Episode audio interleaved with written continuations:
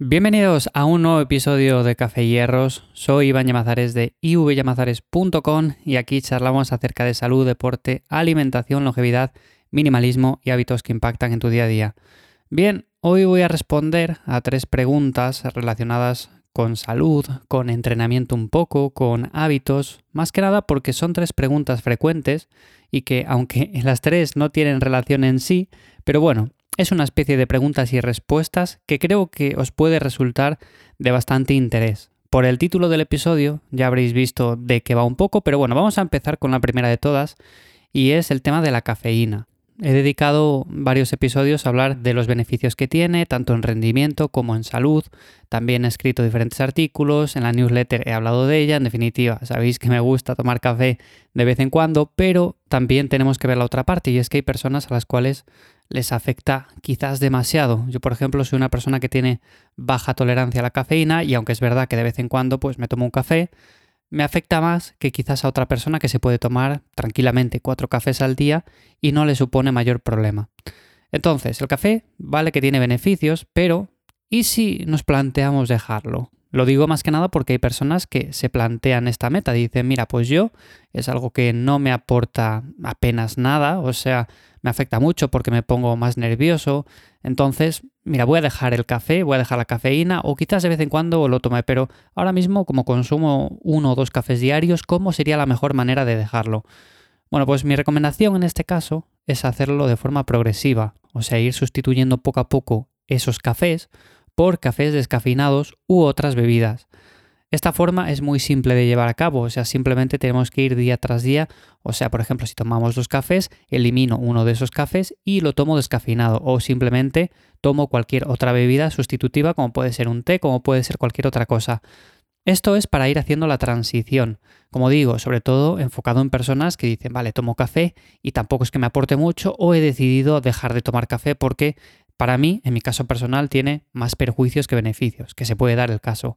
Entonces, lo haríamos de esa manera. Otra cosa que recomiendo también es beber mucho agua, porque hay personas que sustituyen muchas de estas bebidas como cafés, tés, bebidas energéticas por agua para hidratarse, porque beben muy poquita agua al día y dicen, tengo sed, bueno, pues voy a tomar un café, voy a beber esta bebida. Bueno, en lugar de eso, intentamos aumentar la cantidad de agua que tomamos al día y poco a poco, según vaya pasando el tiempo, nos vamos desadaptando. Es un proceso natural. O sea, no es que haya que hacerlo de la noche a la mañana, aunque también se podría hacer, decir, venga, pues a partir de mañana ya no tomo nada más de café. Se podría hacer sin ningún tipo de problema. De hecho, yo si me lo planteo así, tampoco me supone un estrés el dejar el café de repente, pero es cierto que hay personas que igual toman mucho y sí que van a tener algo más de abstinencia. En ese aspecto, quizás eh, dolor de cabeza, sensación de fatiga, bueno, todo esto. Así que mi recomendación en ese aspecto es ir de forma progresiva dejándolo. Otra de las preguntas que quería responder en este episodio, así rapiditas, es el tema de los relojes deportivos. A veces me preguntáis si es necesario un reloj de este tipo para rendir entrenando, o no solamente para rendir, sino para registrar vuestros entrenamientos. Y la respuesta rápida es muy clara y es que no, no necesitamos un reloj deportivo.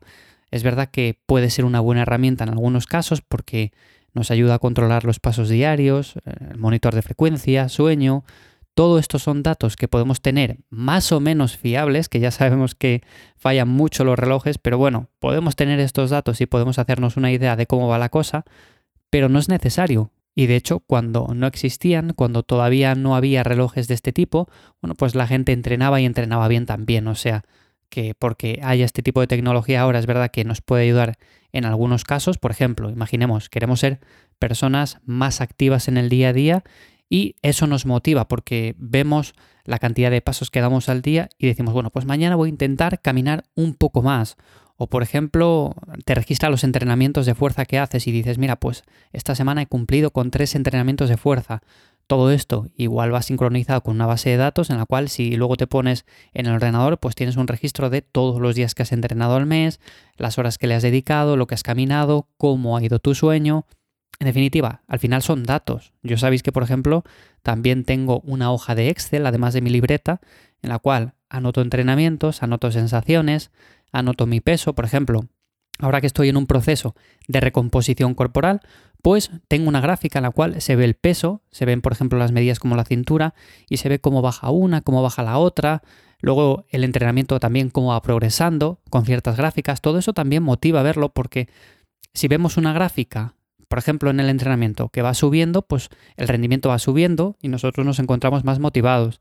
Si queremos perder peso y vemos la gráfica que va bajando, la cintura va bajando, bueno, pues también nos encontramos más motivados. De cara al largo plazo, también tenemos datos suficientes como para ver si, por ejemplo, dentro de dos años estoy en un proceso de recomposición similar, pues ver si realmente lo estoy haciendo mejor que ahora mismo o estoy en un punto peor. O sea, puedo ver las medidas que tenía por aquel entonces, las que tengo ahora. En definitiva, son datos que nos ayudan a registrar un poco más los entrenamientos, a tener más motivación y todo esto. Pero si respondemos a la pregunta como tal, ¿Es necesario un reloj deportivo para hacer todo esto?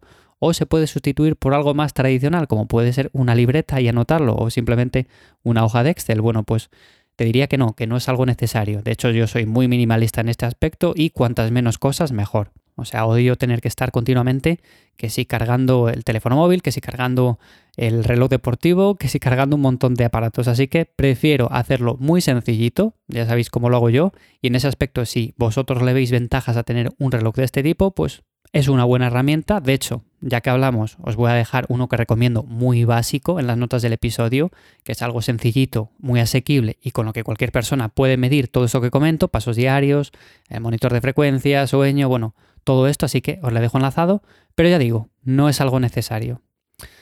Y la última pregunta está relacionada con la alimentación, es el tema del azúcar en la dieta, si realmente es tan malo incluir algo de azúcar.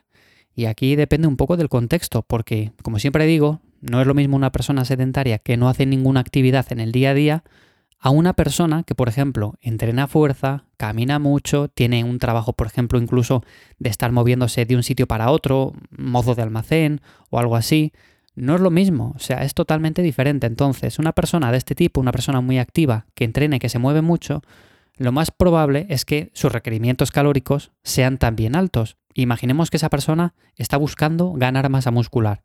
Bueno, pues el requisito número uno, ¿cuál es? Entrenar fuerza, es evidente, porque si no, poca masa muscular vamos a ganar. Pero el segundo requisito, además del descanso, es la alimentación. Tenemos que generar un superávit calórico. Y si nos movemos mucho, somos personas muy activas y necesitamos 4.000 calorías al día, pues quizás una persona que no esté acostumbrada a comer tanto le cueste llegar a esa cantidad. Entonces, ¿qué podemos hacer en esos casos? El 80% de la dieta va a venir de alimentos buenos, de alimentos nutritivos. Necesitamos ese tipo de comida para que nos aporte nutrientes, vitaminas, minerales, todo lo que necesitamos. Pero a partir de ahí, para llegar a esas calorías que necesitamos, podemos tirar de alimentos algo más procesados y que contengan azúcar. Y no va a pasar nada, no significa que eso vaya a empeorar tu salud, no significa que, por ejemplo, las analíticas vayan a salir peor, no significa que vayas a ganar más grasa, no significa nada de eso. Ahora bien, si por ejemplo nos vamos al caso opuesto, una persona sedentaria que no hace absolutamente nada, que no camina, que está todo el día en el sofá, que tiene un trabajo sedentario de oficina y que basa su alimentación en, por ejemplo, comida de este tipo, comida con alto contenido de azúcar, pues seguramente vaya a tener muchos más perjuicios.